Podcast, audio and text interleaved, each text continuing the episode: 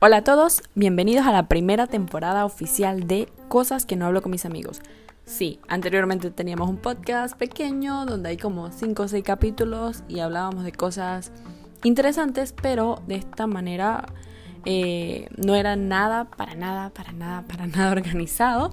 Y ahora sí, estamos haciendo un podcast más organizado. Es un programa donde vamos a hablar de todas esas cosas que usualmente no hablamos con nuestros amigos, o tal vez sí, pero son cosas que van dirigidas a nuestro desarrollo personal. Cosas que nos inquietan, cosas que nos impulsan, nos estancan o simplemente nos cuesta hablar con los demás. incluso queremos hablar aquí a futuro eh, hasta de teorías conspirativas, de emprendimiento, tecnología y todas esas cosas que normalmente las personas a tu alrededor no les gusta conversar pero que sabemos que bien planificadas y estructuradas nos pueden ayudar a crear esa persona que queremos ser y lograr todas esas metas que tenemos fijadas para nuestra vida. Mi nombre es Anaís Yarlen y he creado este espacio para aprender, enseñar y compartir todas esas cosas que sé que me ayudan a mí en lo personal a crecer, pero que no todos están dispuestos a escuchar y o discutir. Y lo hago porque tengo la certeza de que allá afuera hay personas que realmente les interesa el tema del desarrollo personal y al igual que yo no tienen como muchas personas con quien compartirlo. Y precisamente por eso he decidido, he decidido inaugurar el podcast con un tema o tal vez una frase seguro has escuchado antes.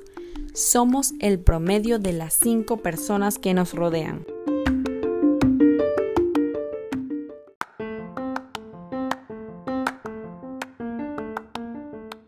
Somos el promedio de las cinco personas que nos rodean, una teoría que se hizo muy popular gracias al empresario estadounidense Jim Rohn. Y si es la primera vez que escuchas esta teoría, estoy completamente segura de que por lo menos has escuchado un sinfín de veces la famosa frase que nos decían nuestros padres cuando elegíamos nuestros amigos en la secundaria, dime con quién andas y te diré quién eres.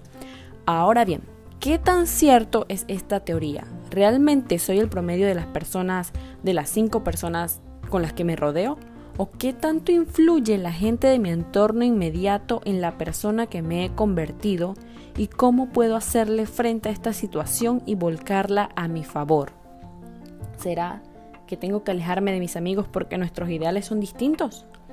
Yo pienso que esta es una teoría muy poderosa. De hecho, darle la interpretación correcta puede cambiar significativamente nuestras creencias y el rumbo de nuestra vida, independientemente si tienes 15 o 60 años. Sin embargo, esta interpretación puede potenciarte o sumirte en altos grados de depresión, por lo menos así lo veo yo. Hace poco intercambiaba ideas con un muchacho, un chico en redes sociales que está muy interesado en todo esto del tema de desarrollo personal. Lo que me llamó la atención es que me dice textualmente, Tim Ferry dijo, sos la sumatoria de las cinco personas con las que pasas más tiempo. Este mismo muchacho luego me comenta que el problema de pensar mucho es que te cuestionas si juntarte con tus amigos es un error. Y es allí donde entra la verdadera polémica de esta teoría. Debo dejar de juntarme con las personas que quiero porque el promedio de ellos no da como el resultado a la persona que quiero ser. Intentaré explicar un poco más a profundidad los fundamentos con los que yo me guié para aceptar la validez de esta teoría, a qué conclusiones llegué para luego hacer frente a las respuestas de estas preguntas. Los seres humanos somos seres de creencia. Todas y cada una de las cosas que realizamos en nuestra vida, ya sean conscientes o inconscientemente, son producto de los sistemas de creencia que venimos acumulando desde nuestro nacimiento hasta la actualidad tienes que entender algo importante. Tanto tú como yo llegamos al mundo sin creencias, sin ninguna creencia. Así como un lienzo en blanco en el cual vas dibujando todo eso en lo que crees y en lo que no crees. Y debemos tener también muy claro que son los sistemas de creencia los que, nos los que determinan los resultados que tenemos en nuestra vida. Te explico. Entender que esas creencias, de las cuales no somos conscientes el 99% de nuestro tiempo, son las encargadas de generar nuestros pensamientos. Nuestros pensamientos generan nuestra emoción y el conjunto de emociones y pensamientos son los gestores de nuestras acciones. Y como ya entenderás, las acciones que realices son las que te van a llevar a los resultados que obtendrás en cada etapa de tu vida, tanto en el presente como en el futuro, e incluso tus acciones pasadas son las que te trajeron al, presente que tienes hoy. Esto no, nos debe hacer una idea de lo importante que son nuestras creencias, pero ¿cómo, cómo se forman las creencias y qué control tengo yo sobre ellas? En la saga La voz de tu alma, Laín García Calvo explica que nuestras creencias están formadas por nuestros condicionamientos, lo que oímos, lo que vemos y nuestras propias experiencias. Tenemos que entender otra cosa que el mismo autor explica, y es que las creencias se forman con mucha repetición y alto grado emocional, lo que quiere decir que entre más repites algo y más emoción le pones, más se arraiga la creencia en nuestro subconsciente. Pregúntate, si tus creencias se forman de tus experiencias, de lo que oyes y lo que ves. ¿De dónde vienen las creencias que actualmente tienes? Efectivamente, provienen de nuestro entorno inmediato. Y sí, la religión en la que creemos, la manera que hablamos, la ropa que vestimos, los hábitos que tenemos, nuestras creencias acerca del dinero, la salud, el amor y todo esto y más, y más. Y todas, todas nuestras creencias son el promedio de las cosas que hemos visto, escuchado y experimentado a lo largo de nuestra vida. Es importante eh, recalcar que todas esas cosas han sido una mezcla de las creencias de las personas con las que hemos pasado tiempo a lo largo de nuestra vida, lo cual responde a la primera pregunta. Sí, partiendo de esa premisa, somos el promedio de las personas que nos rodean. Te pongo un ejemplo. ¿Has visto a las adolescentes eh, en tiempo de escuela? Cada grupo de adolescentes tiene un mismo patrón de conducta. En ese grupo todas quieren vestir igual, hablan de la misma manera, van a las mismas fiestas, tienen los mismos gustos musicales y lo más extraño o bueno, o lo más random, como digo yo, es que sacan calificaciones similares en el colegio. De hecho, mírate a ti mismo. Es probable que repitas patrones de conducta de uno de tus padres, tal vez de ambos, y esto va más allá de la genética. En nuestro cerebro existe algo llamado neuronas espejo o neuronas especulares, que son las células nerviosas de nuestros cerebros, de nuestro cerebro que se encarga de imitar las acciones que inconscientemente llaman nuestra atención.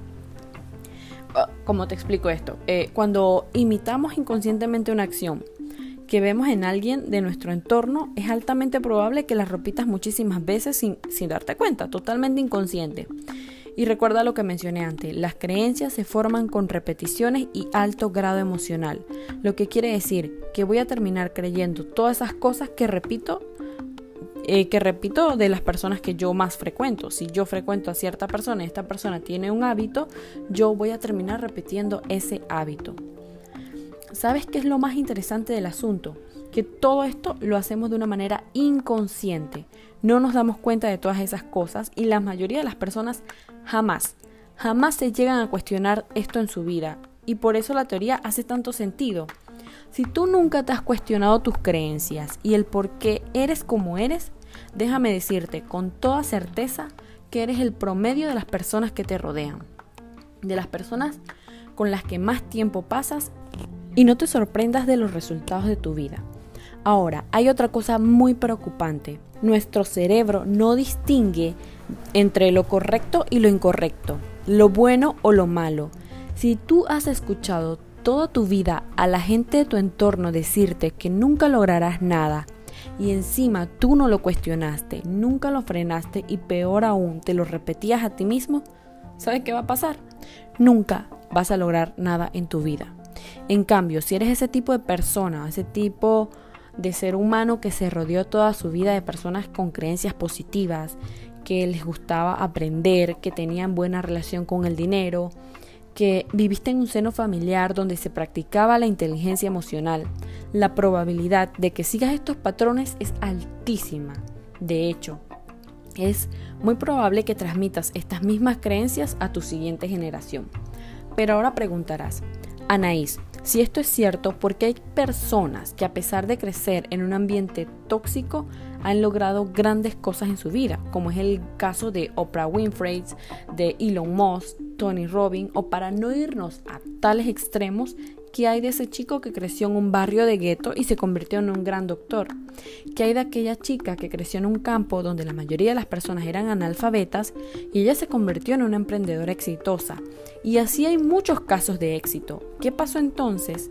Si se supone que los patrones de conducta que rodearon a estas personas no están relacionados con sus resultados. La respuesta es sencilla y a la vez muy complicada.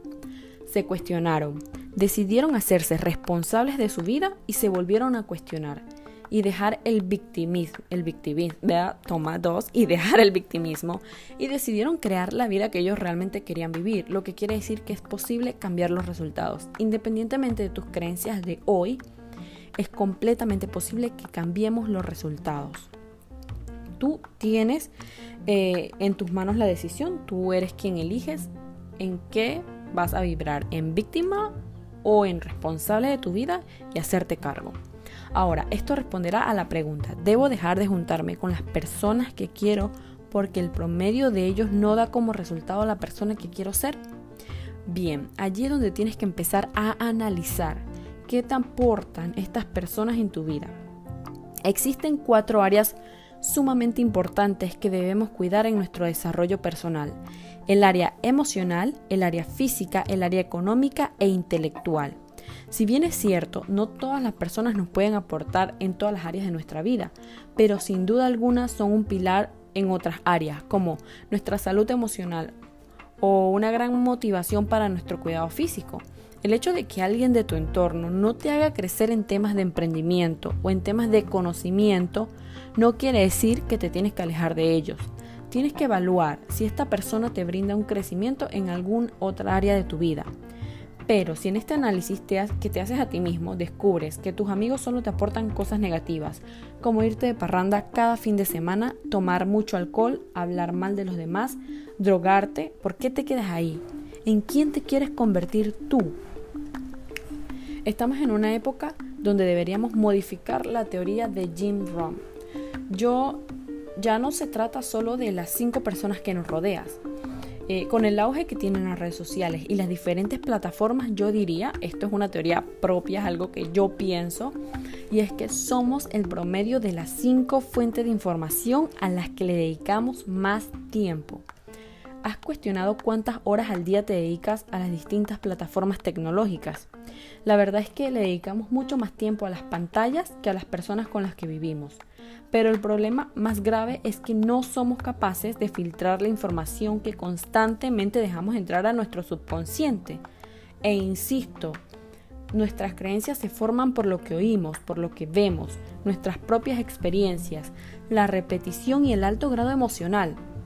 Entonces, ¿por qué ves tanta información basura todo el día?